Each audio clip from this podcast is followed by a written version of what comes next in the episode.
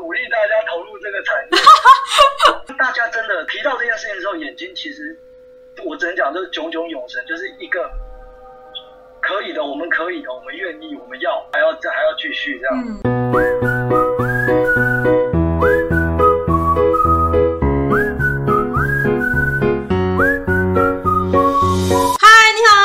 樺姐，欢迎大家来收看我们的频道。那今天呢，同样来到了 BL 新世界，真的是有史以来第一次的新企划，因为呢，非常荣幸的邀请到呢，大家已经看到了，就是我画面旁边呢有一个非常厉害的导演。然后我今天呢要来采访这个导演呢，其实是因为上次呢，樺姐呢还在之前的影片当中有提到说，为什么我们都还没有所谓台湾自制的 BL 原创的动画？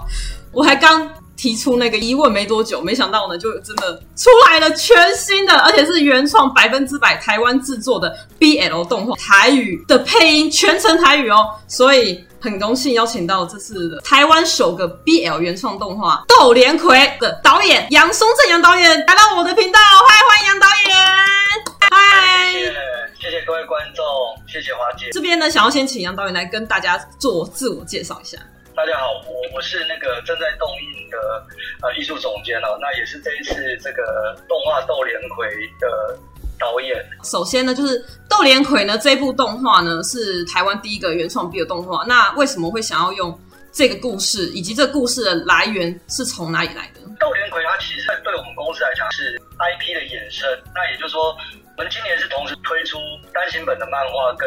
呃，动画第一集，那它其实它是整个 IP 计划当中第二跟第三个的形式表现出来的作品。因为其实我们在二零一七年的时候，在大道城啊，当时有推出一个戏，我现在称之为戏曲版啊，叫做《美男子斗连魁》。那它因为它是在大道城剧院演出，所以它是歌仔戏新编的戏曲。哦，然后当时大道城剧院他们。就是邀请我们参加这第四届的这青年戏曲的艺术节的这个演出。当时我们合作的导演就是戏曲版的导演，其实也是窦连魁的联合导演啊，是我的学姐李继文老师。我其实我也不知道他是哪来的点子。那当时就是邀约，然后他开始做创作。呃，就我个人了解，他的内心其实就跟花姐一样，也是我认为啦，是腐女吗？界的是。资深腐女哦，那这是前辈哦，那前辈前辈，我每次都跟他说，这个永远的文艺美少女这样子，是是是。那他当时提出的概念就是说，他想做一个，呃，就是王尔德的葛雷的画像，然后想把它改编搬到戏曲上。我整个就傻眼，我说啊，其实我是很难想象。那但是当时其实呃，就是包括我们的选角，那当然也包括那个命题啊，因为你自己想想看，就是说事实上在。呃，现在的新编的戏曲当中，男男恋或者是女女恋，其实并不是前所未见，其实是是有，但是我们很少是我们这样大辣辣的，就是把这样的素材直接放在这个戏曲舞台上面。是，那所以当时包括选角，包括题材啊，包括我们有一些有趣的营销的概念，所以当时哦，如果没有记错的话。呃，就是我们在找鸟票的时候就已经销售一空，然 后票房非常的不错，这样。太棒了。然后当时因为这件事情，所以我我就觉得就说，哎，这个哦，原来。腐女们的力量这么的强大，看哦，我我当时是我就因为见证到了腐女的力量，因为我们都是北艺大的嗯这个戏剧研究所的毕业生是那其实他是一直都在剧场的端点，特别是传统戏曲这地方根源是。那他当时要跟我们公司合作，是因为这我也稍微透露一下，就是说为什么我们现在看的第一话，感觉上就是。开开心心美美的哦，就是他们这时候完全洁净纯真的连魁哦，在这故事里面，对啊，是另外三个帅哥这样。但事实上，呃，葛雷的画下这个故事原始的文本啊，就是王尔德文本，其实他当然也有提到一些跨越的情感，但他并没有真的那么的强调所谓的男男恋哦，那反而是李继文老师他把这个东西往这个地方去倾向，是是是，把它带往这个方向。那我。认为是完全成立的，所以我们动画《豆莲葵》、漫画《豆莲葵》会在这个基础上。但是王尔德原来的原作，它其实有一个非常重要的卖点哦，这个基基本上这也不需要什么隐瞒了，因为你稍微去翻一下，你就会知道，就是说它有一个灵魂交换的概念。原来云青这一个角色在王尔德故事里面，他其实是画家哦，为了故事里面主角画了绝美的美男子，画了一个画像，然后那个画像永远就是这样子。但是问题是，就像是连他很感叹，就说哦，这个画像永远都都不会变，但是我我人会衰老，然后他就会萌生一种很奇怪的一些思绪。那不知为什么就有一个力量，让这一件事情就变成成真，就是这个画像会为主角为他老。为他腐朽，他的内心的丑恶或者行径上面的偏差，也会反映在这画作上面。动画《斗连魁》的中后段其实也有这个元素，所以这是为什么我一直强调，就是说动画《斗连魁》是耽美剧，同时也是心理惊悚里面，这我们还是有保留这样子。嗯，所以这个故事其实中后段的起伏还是会有美美的男男恋，而且这个成分是一直一路都存在。然后其实戏曲不可能直接改成动画，嗯，所以动画我跟李希文老师其实花了很多心思，我们编写完整的长篇的这个剧作。那我自己其实非常喜欢这个长篇剧作当中的很多的 detail 跟很多的细节这样子。嗯嗯，对，那。我是不是讲到有点偏？没关系，没关系，您您继续讲，您继续讲，我越听越喜欢。哦，真的好期待这一部哦。其实简单讲，就是说，本来他其实基本上有个前作这样。我们当然也很希望有一天，这个戏曲版的《美男子斗连魁》可以因为动画版的《窦连魁》被大家注意到之后，我们还能够再次的再推出、再演出这样子。啊，戏曲就是这样嘛，它其实只要有机会。有舞台，嗯，然后我们的角色啊，radio，我们就可以再次的播出。甚至于，其实我们现在已经开始有计划，我们其实也想要推歌舞剧。哦，歌舞剧啊！对对对，我们真的找。好赞哦！小鲜肉这样子会载歌载舞，很会唱的这些小说，就真的是很认真，已经有在思考这个的可能性。就是天哪，超期待的！双位的 IP，所有的平台，嗯、所有的媒介，我们都想要让大家喜欢洛人这个角色这样。那我想要延伸问一下，就是窦连魁他背景是在日治时期的大稻埕的嘛？那为什么会想要以这个背景为主题？我刚提到一个，就是瓦尔德是一九九零年过世的，一八五四年出生的，所以你可以想象，他基本上他就是代表十九世纪的末段。那时候对他们来讲，应该也是一个世纪末，即将要到下一个世纪。所以我们当时就在想，就是说，希望能够某个程度上跟。他的时代不要脱节太远哦，哦，其实有一点这样子的原始的想法。但是，一九一一年的时候，满清才亡嘛，那、那个时候就那男生还给我绑那个小辫子，能看嘛？那个其实很怪的，每个都像我这样子，每个都是阿哥这样子，是其实我们觉得非常奇怪。但是反而当时那时候，我们相对起来，因为呃台湾是日治时期，是哦，所以。他早就已经没有那个清朝的造型上面的那个负担，这样在当时真的相对起来是比较新鲜那块，因为毕竟我们讲台湾的故事嘛，那台湾当时就日治，我们觉得都刚好。另外就是说，当时有一个非常重要，本来在呃原作里面是画家，但是我们一直觉得画家这个在舞台上面表现是很诡异的，就是他太没有视觉感。那我们反而就觉得，就是那时代背景算一算，那时候就写真啊。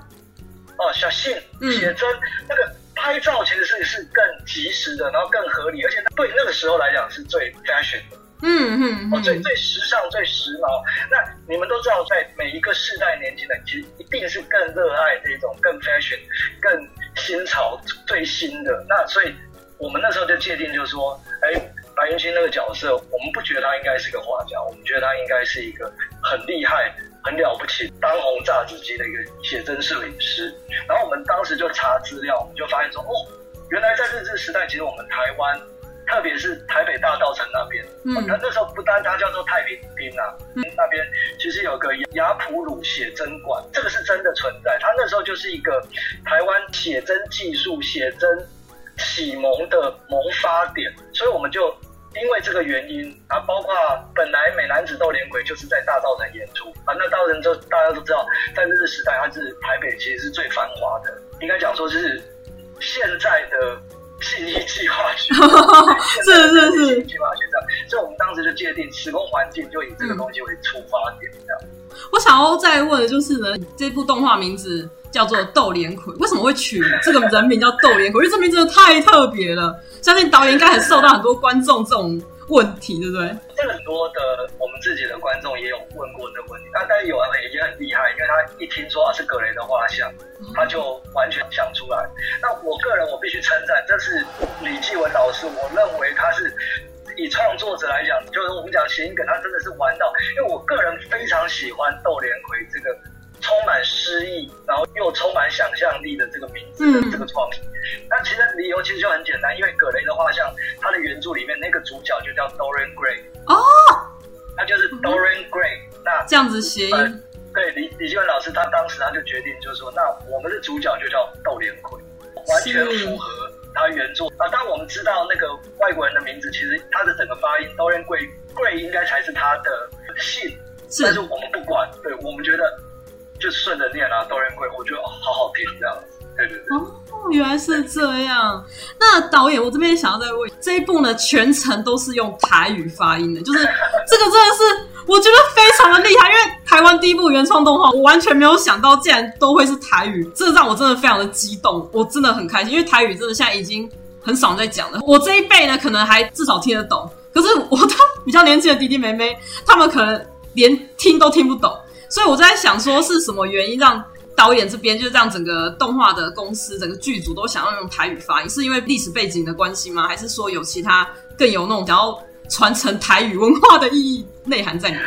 我要非常诚实的回答这件事情，是因为我当然如果说我为了行销，我可以讲说，我因为我们爱台湾啊，我要推广台语，嗯嗯，我必须诚实，我其实我当时真的没有这样的想法，我我实话讲，但是呃。我们的第一话推出之后，其实大家应该有注意到，网络上留言很多，针对这台语发音当中的正确性啊，或者用语上面的适当性当中，提出很多非常具体而且很热心，甚至于就是有观众说他们希望能够帮我们上台文字幕这样子。是是是，但是因为我已经没有经费，我当时不太敢回应他们。说实在，我们原因就很简单，所有的台湾被日本统治已经四十年。我们其实可以想象，你在路上绝大部分的台湾人其实一定都会日文哦，对，他们一定是受日文教育的。但是我们也知道，台湾人或者我们华人的属性，官方语言是官方语言，但是我们在生活面上面，我们其实每一个，例如说客家人在家里还是讲客。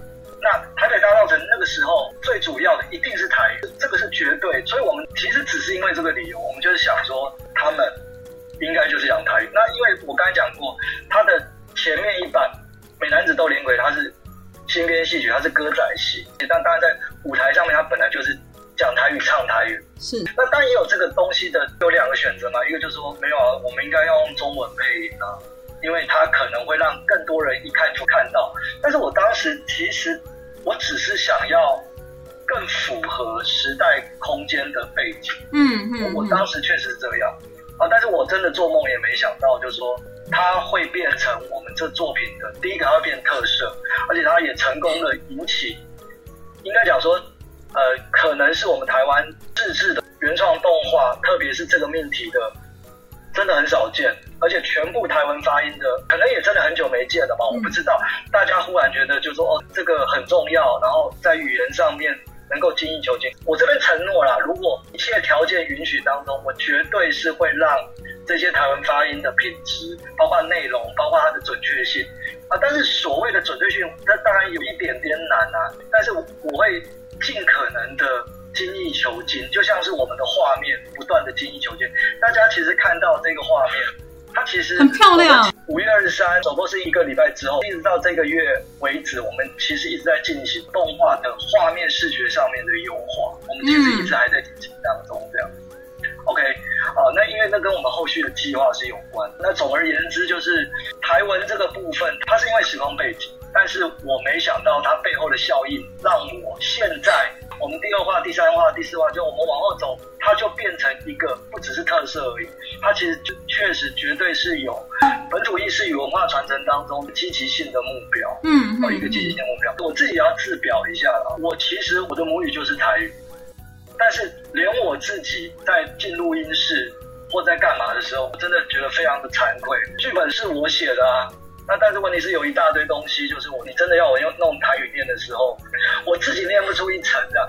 我也是从小就是台语环境生活的，的母语圈生活的人，但是曾几何时在整个生活当中，呃，我现在可能只能勉强说我还有听的能力。还没什么问题啊。就例如说跟老一辈的聊天干嘛，即便他有口音或者干嘛，我也不太可能听错啊。但是你真的要我说哇，我觉得这是惭愧啦。这个也是一个提醒。假若豆莲葵这个动画采用这样的方法做呈现。然后因此能够召唤，知道霹雳布袋戏有很多很多的群众，但是我当时我就有意识到，霹雳布袋戏它其实是保留台语文化当中一个媒介跟载体。假如大家想想看，如果没有霹雳布袋戏，我觉得现在台语的传递性跟它的实用性应该是更糟糕。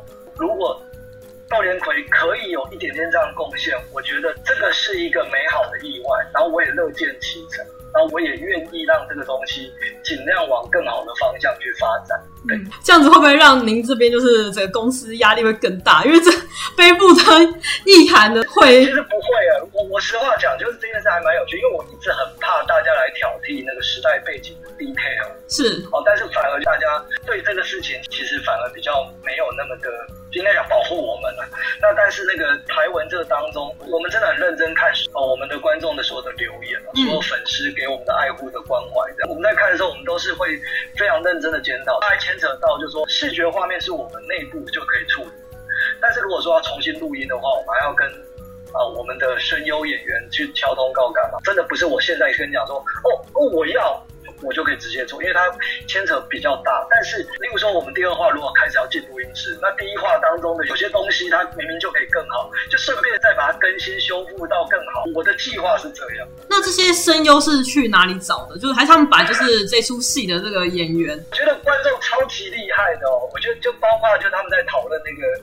腔调啊，还有表演方式中，就也有一些人就很厉害，他就直接就是讲出来，没有错。因为其实我们在这几年，每一年大概都会推出一出新编戏曲的演出，也就是说，我们这类东西虽然我们的本业是动画，嗯，但是我们其实常年从二零一七年到现在，年年都有推出这个戏曲的一些新剧，这样。那也就是说，这我们事实上我们的合作伙伴当中，我们本来就是有一个剧团。我们有一些固定班底，那这些固定班底其实他们本来就是所谓闽南语的戏曲演员，但是因为这次声优当中，我们当时原来你真的是有计划要请啊、呃《美男子窦连魁》里面的原班人马来回来，本来的演员要来配音，对对对对。但是因为事实上里面当时有很多角色他是反串，在戏曲上面常常往往就是像杨丽花，我们都知道。好像叶青，我们都知道，他们其实是女生，但是他们在年轻的时候真的是角色小生，或者性格小生，或是干嘛这样。那其实这个在歌仔戏当中本来就是传统。我们当时本来也很想请原来的演员回来，但是问题是我们后来就觉得，就是说，因为那个声线好像会有一点不太对劲。在戏曲上面，因为他们的形象，我们讲角儿，还以及一些要角，所以大家是接受这件事情。但是我们动画并不是，它并不是那一个形貌，所以我们还是觉得就是说可能没有办法，所以我们就选像当时这个高腾的配音，其实就是高腾的当时的演员没有错啊。那但是其他的我们就是新找、新选择一些。合作伙伴，那包括我们也启用一些已经合作过，但是就是比较年轻一辈的，好像配连魁的小生，然后配这个妙风，配妙风反而其实是一个比较年轻的，虽然说他是霸气总裁，但是戏曲里面行当擅长于老生，所以看起来就会比较五班呐、啊，靠五班这样子。对对对，嗯嗯嗯。我不知道大家在这个动画版当中会觉得，就是说，呃，高腾的声音。还有高腾的演出，就让人觉得非常非常的爽朗轻快，非常的可爱这样。但事实上，他其实是个大叔，阿良老师啊，那本来就是在舞台上，他其实就是原来的高腾啊，只是他配合我的动画的版本，就是再更可爱一点，再更三八一点，再更活泼一点这样。真的是，我个人非常喜欢这样。我自己也很喜欢这些声优，而且我觉得每个表现的人都活灵活现，就是把整个角色都已经完整表现出来，就是都是线上们的歌仔戏的戏曲演员。哦，那他们在演出的时候呢，跟他们在实际上配音的时候差异最大在哪？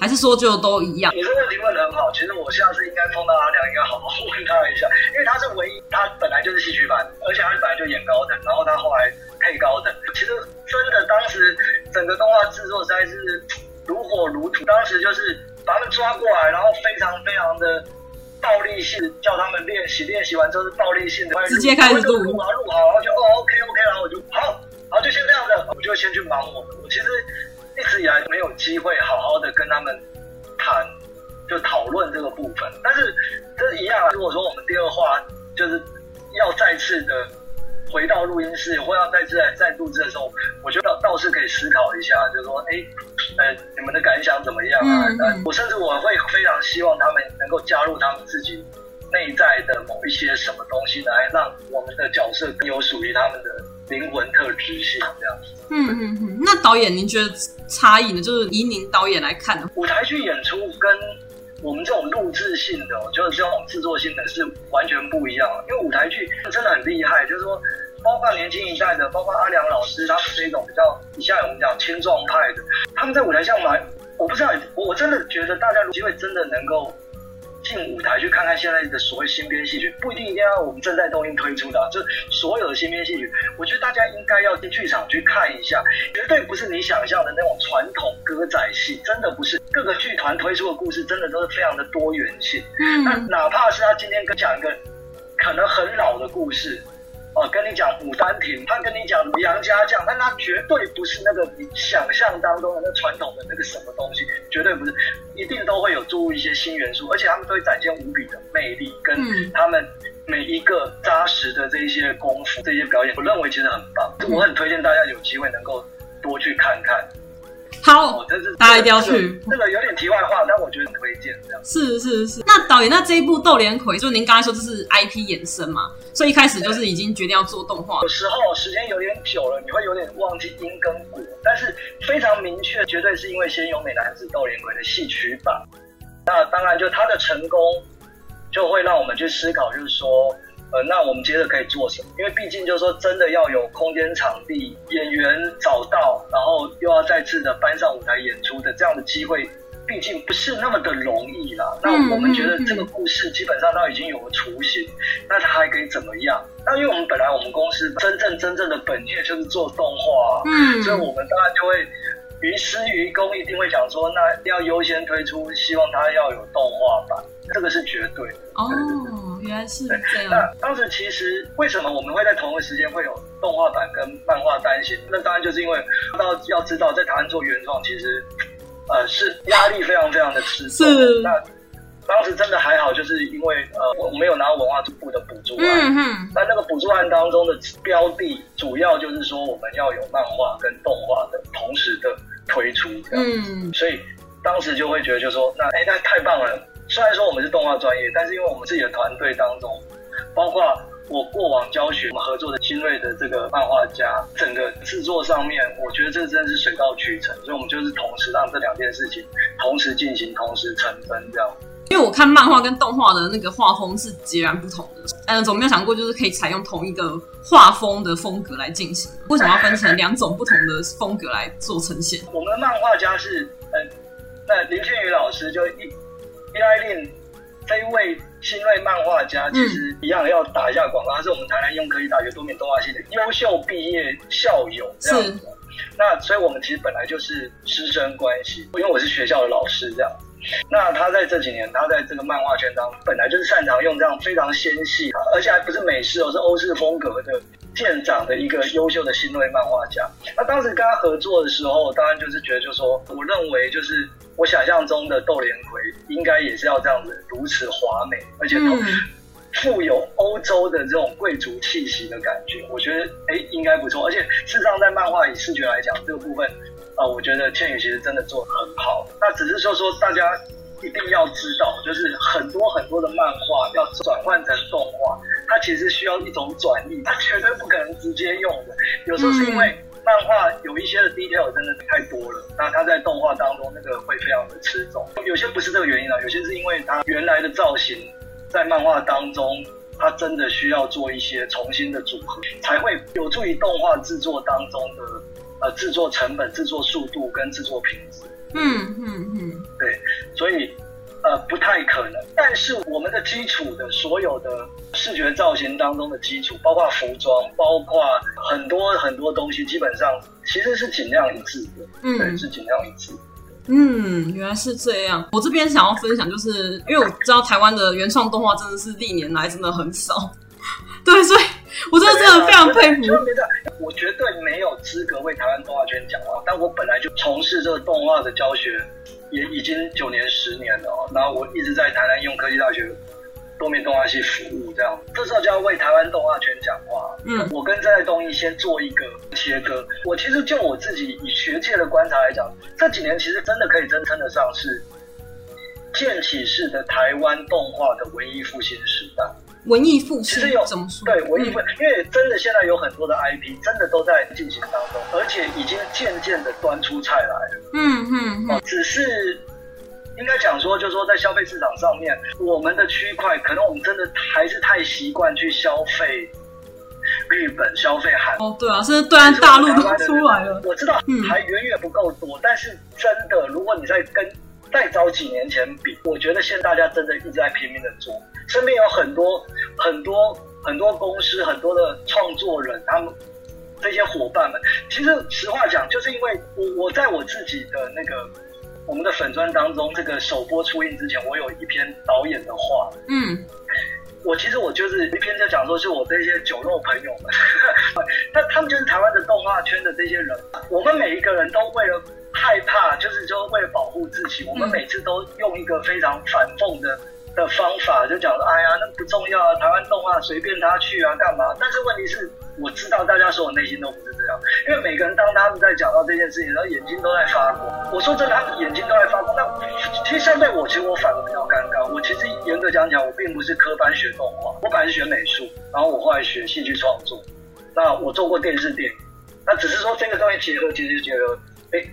动画，就就动画这样。那但是我问题是我来南部任教之后，认识了这么多的这些老师，然后这个行当当中，也渐渐认识北中南各个地方的这些动画公司的老板啊、导演啊，干嘛？就当大家真的这个提到这件事情的时候，眼睛其实我只能讲就是炯炯有神，就是一个可以的，我们可以的，我们愿意，我们要，我们愿意，还要再还要继续这样。嗯，那。我觉得没有理由啊，台湾动画产业一定要趴在地上。我觉得真的没有这个理由，因为我们其实有很多优秀优秀的呃这个从业的人才，而且哦，我真讲新人也人人辈出啊，长江后浪推前浪这句话，称在动画界是绝对的。哦，我们这啊、哦、每天都是哦，谁三不五时就就感觉上立刻就要被冲走了这样，哦，那我们都要很努力，嗯，哦，那也要这样。把脚站稳，这样子哦。我对台湾的整个动画，我觉得是乐观的。哦，就假以时日，嗯，最多就是我们需要更多的东风吧。对，我们等东风，就是东风起哦，这个整个火就会烧的烧的炸响这样。嗯，哦，我听杨导演这样讲，真的蛮感动的。因为我遇到的人啊，或是遇到的，不管是朋友或是比较前辈的，都对于台湾动画其实都是比较。悲观的想法去看待啦，然后像之前的 有些动画的表现就不怎么好，所以呢，大家以后大基本就啊，台湾的哦，好了哦，然后然后就不会想看了，哎，就算自己是爱台湾，市场是这样，我必须讲，我觉得并没有什么绝对的好，我自己个人呢、啊，我我不觉得有什么绝对对的方法，就算是日本成功的模式，韩国成功的模式，在我们台湾也不见得会是绝对性的成功，嗯，就是说。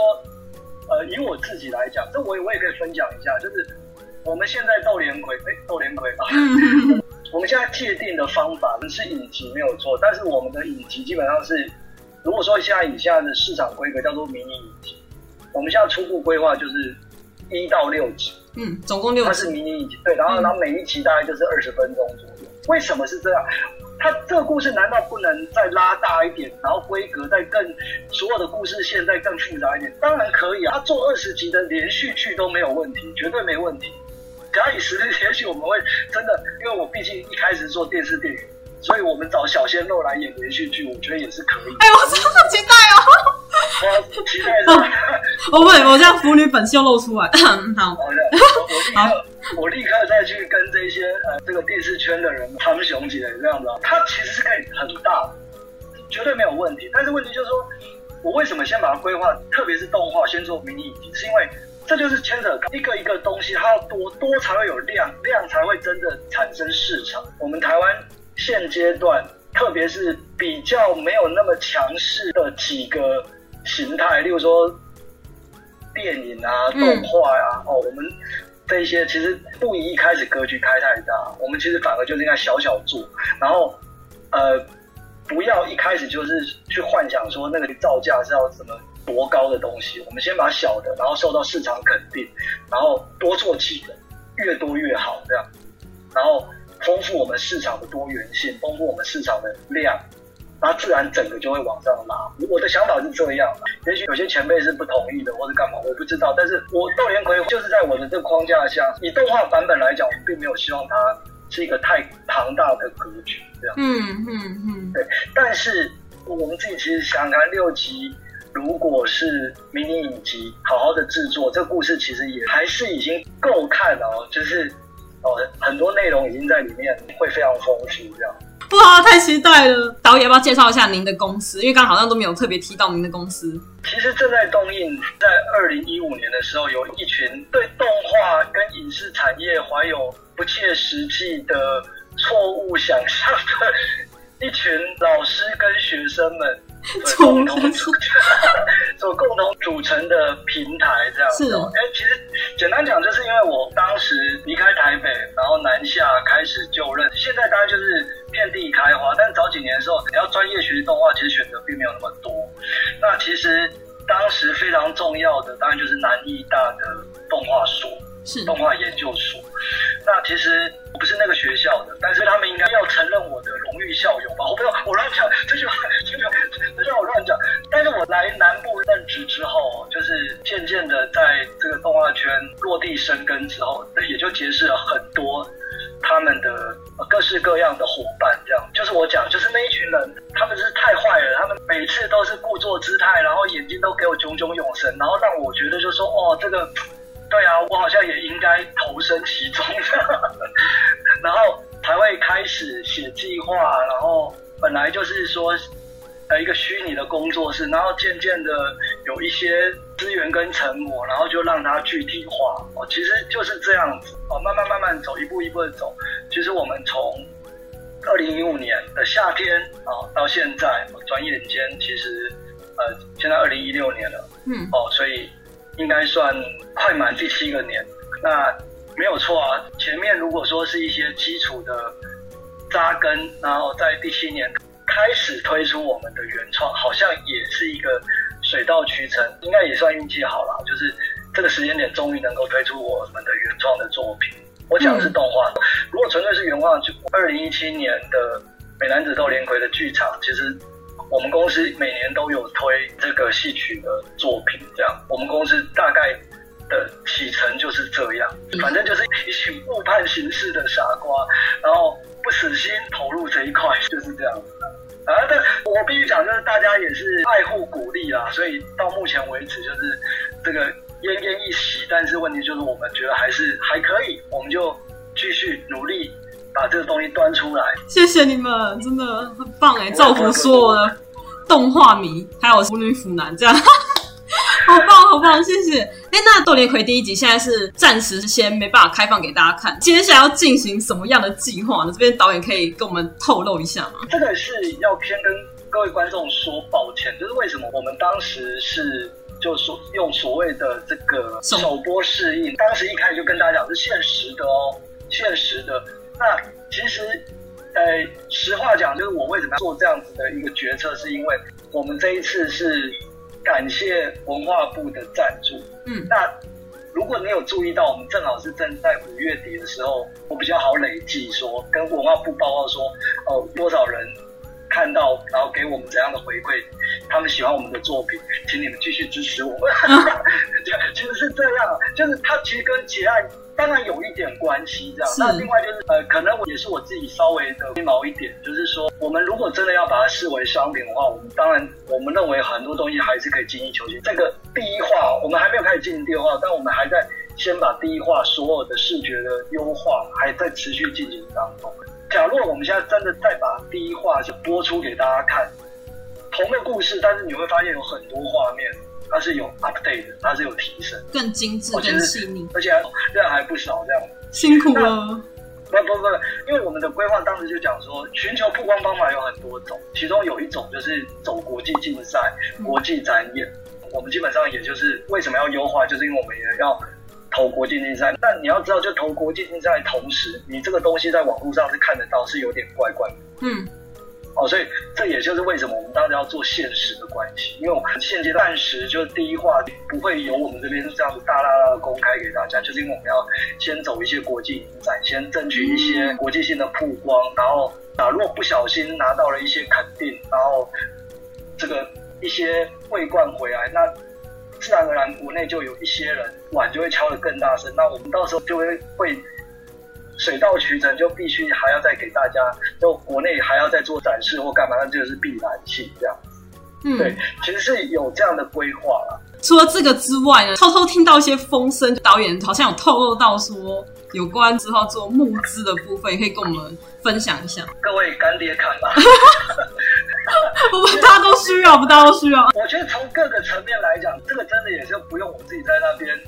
哭天喊地，大家也知道，就是台湾做原创真的是需要各方资源跟支持鼓励。其次，它一来可以攒人气，而且又有实质上的受到大家的支持，然后我们就有动力继续往下做。所以，我们确实现阶段正要开始进行这个集资的计划。而且，就你们在听到我讲这些话的同时，你或许已经填过我们的问卷，就是我们的前导，亦或是也许就在这几天，我们其实已经正式开始。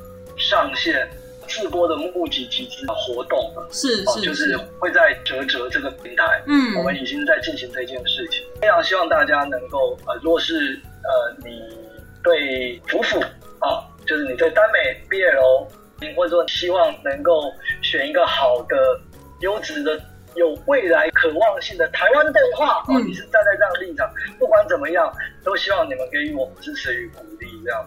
那这个标的，它其实就是支持我们把二三四五六后面的影集把它制作出来。是。那我们当然在最终集的目标当中，我们希望大家时间算一算，六集一集二十分钟，哎，好像正好可以接起来变成一个院线的长度。我们的想法就是说，能够让它真的，如果。当他影集完成推出的时候，他同时也有机会能够上大荧幕。所以，我们其实给大家的最基本、最基本的回馈，就是一个未来梦想票。我自己对戏院真的还是这个大荧幕还是有一种憧憬跟向往。嗯。那我觉得，假如我们有机会，真的在那个时空环境里面，我们在呃巨大的荧幕看我们豆莲魁，我们共享这一个创作，我觉得那是一个最美好不过的梦想。哦，我会希望各位粉粉能够跟我们，呃，在大荧幕前相聚这样子哦，所以这是最基本。那当然就是，呃，随着你赞助越多，我们还会有很多的配套跟周边这样子，希望大家会喜欢，然后能够给我们支持与鼓励。哇，真的太期待了！因为真的要导演说了，就是现在要做这个原创动画，在台湾真的不容易，而且既然选择 BL，因为 BL 其实。还是在大众来讲还是比较小众的，我真的得讲。哦，没有没有没有没有，我们台湾很棒哦，这件事情真的很好笑，这个我要分享一下。应该大家也有点意识到，就是说，虽然在 BL，它是我们讲所谓的分众类型当中，它绝对不是是大区块，它是小。嗯、但是问题是它，它其实它有个特质，它可能比其他的类型的观众呢，它相对是坚实，称之为叫做小众当中的大众。但特别是我们台湾市场，它是小众，但它又是大众，这样就是它很坚强。一个就是 BL，一个就是鬼片。然后台湾的电影只要是 BL 或鬼片，它都会有基本盘，绝对都有基本盘。我在讲编剧课的时候，我还在笑这件事情，我想说，那怎么没有人写一个这个 BL 的 gay 的鬼片，或是鬼的 gay 片？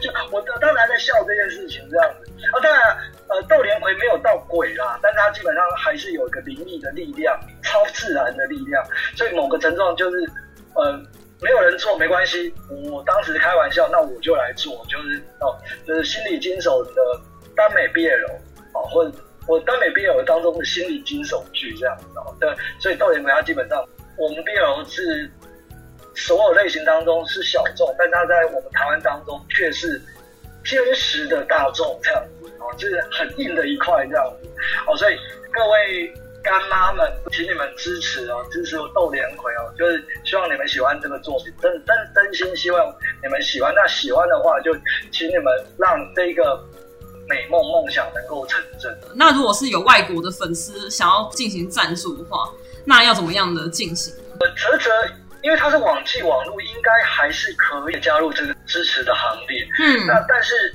假若啦，有干爹干妈真的不嫌弃，然后你在海外。你就到我们官网来跟我们讲吧，像梦想票，还有我们相关周边，我们都可以配合这样。好啊，好啊。我我们的官网信箱基本上跟我自己个人信箱是有互通绑定的，几乎就是公司收到信的同时，我一定也会收到信这样。嗯嗯。哦，所以有什么讯息，或者是有什么指教，或者是有什么问题，都非常欢迎，就是你写给我们公司。我其实我同时我就会收到，那我收到我就一定会处理这样。最后想要请导演跟观众们呢分享，就是台湾的在做原创真的是比较辛苦一点，其实还是很多年轻人想要来做动漫画这个产业，请您有什么样的建言或者是分享来给大家的一个鼓励，这样。呃，那个。华姐，你确定？你确定要鼓励大家投入这个产业？因为这还是很多人喜欢啊，真的很多人热爱。是啊，是啊，啊，呃，就像您说的，非常多年轻人。对不起啊，那请观众让我稍微转换一下身份，这样，嗯、因为我觉得这个要需要我另外一个人格来回答。哦，这样子。好，我现在先跳脱这个正在动映艺术总监的身份，我现在回到。杨松镇的大学老师的身份，而且这是专业的动画老师的这个身份来回答这个问题。嗯，我先讲，这是前提哦。于公于私，我希望越多的人投入这个产业，绝对是越好的，这个没有问题。但是，请各位喜爱的孩子们，如果你真的有立志于想要投入这个产业，请你先想清楚一件事情。你是喜欢这个东西，还是你是适合加入这个东西？这是两件事。什么意思？Okay, 我喜欢玩游戏，并不代表我们能够真的做出游戏出来。哦。我喜欢画漫画，并不代表我真的能够画出漫画出来。我喜欢动画，并不代表我真的能够画动画。嗯。事实上，它是需要一点点基础，然后它需要经过。长时间的磨练，一段时间的对的的专业训练，那你是否愿意花时间去经历这一个历程？这个是一个客观的，嗯，必然，这是个必然。假如没有，其实我就只是喜欢，我觉得这也很重要，因为我们需要很多的消费，很多的观众，很多的支持者。那麻烦你好好去赚钱，然后来支持我们的动画。就麻烦你真的好好的赚钱，然后麻烦你赶快发大财，然后来支持我，然后让我们这些命苦的，让我们这一些就是，让我们这些一定上辈子做了不知道做错什么事情的人，我们来做，然后你们来开心的看，这样，我觉得应该是这样。就真的这件事情应该这样分两件事情，因为我真的有一点害怕，就是说很多人他其实弄错了轨道，就是。猴子爬树是 OK 的，嗯、但是狮子真的不要去爬树。我们这些猴子耍猴戏的，我们爬树是是应该的。但是也许你是狮子，你就看着我们爬树，然后你很开心，你去做狮子该做的事情，这样子。所以这是两件事情。当然了，假若你也热爱，然后你也适合，你也愿意花时间，嗯，经过这个历程的磨练，我当然觉得，其实现在全国各大专院校。从北到南，很多学校、很多的大专院校都有，呃，动画或者是多媒体类的，或者是也许有些是游戏产业，因为这个产业区块其实真的是越大越好。反正其实有很多很多的管道，很多优秀的、优质的学校。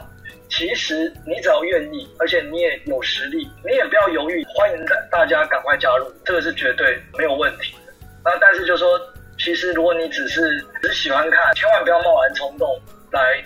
直接加入我们，这个其实是不智之举，这样子。嗯，OK，太棒！我觉得这是台湾观众，甚至是全世界观众值得期待内容。我自己是真的很期待，所以我其实没想到杨导演这边愿意接受我采访，我真的是可以说用欣喜若狂，这会太夸张了。可是我真的是这样，对，所以，没有，没有，没有，也也谢谢那个华姐的推荐啊。就是我觉得这个机会也是难得。实话讲，就是。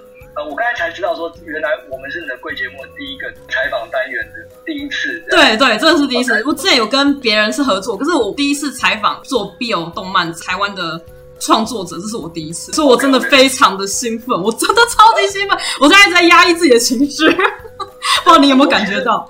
我其实我个人也是很紧张，因为我自己的经验是我常常是在摄影机后面去拍摄采访别人，我很少是在镜头的另外一面被采访的对象。那其实这也是我第一次，而且呃也是用 YouTube 的媒介来呈现的，也是第一次这样。那这边也跟导演分享，我这个就是会。变成录音档，然后呢，上传 podcast，所以 podcast 也可以听得到。Oh, 对对对对对对，我相信大家这样子一传十，十传百，还有透过我这边的影片呢，我自己也不敢说多大帮助，可是我小小的力量呢，相信你可以凝聚更多人。我觉得这也是因缘际会啦，就是也非常谢谢华姐欣赏我们这个作品，愿意给我们这个作品，就是非常实质的支持与鼓励哦。因为这个采访就已经是莫大的肯定，谢谢谢谢谢。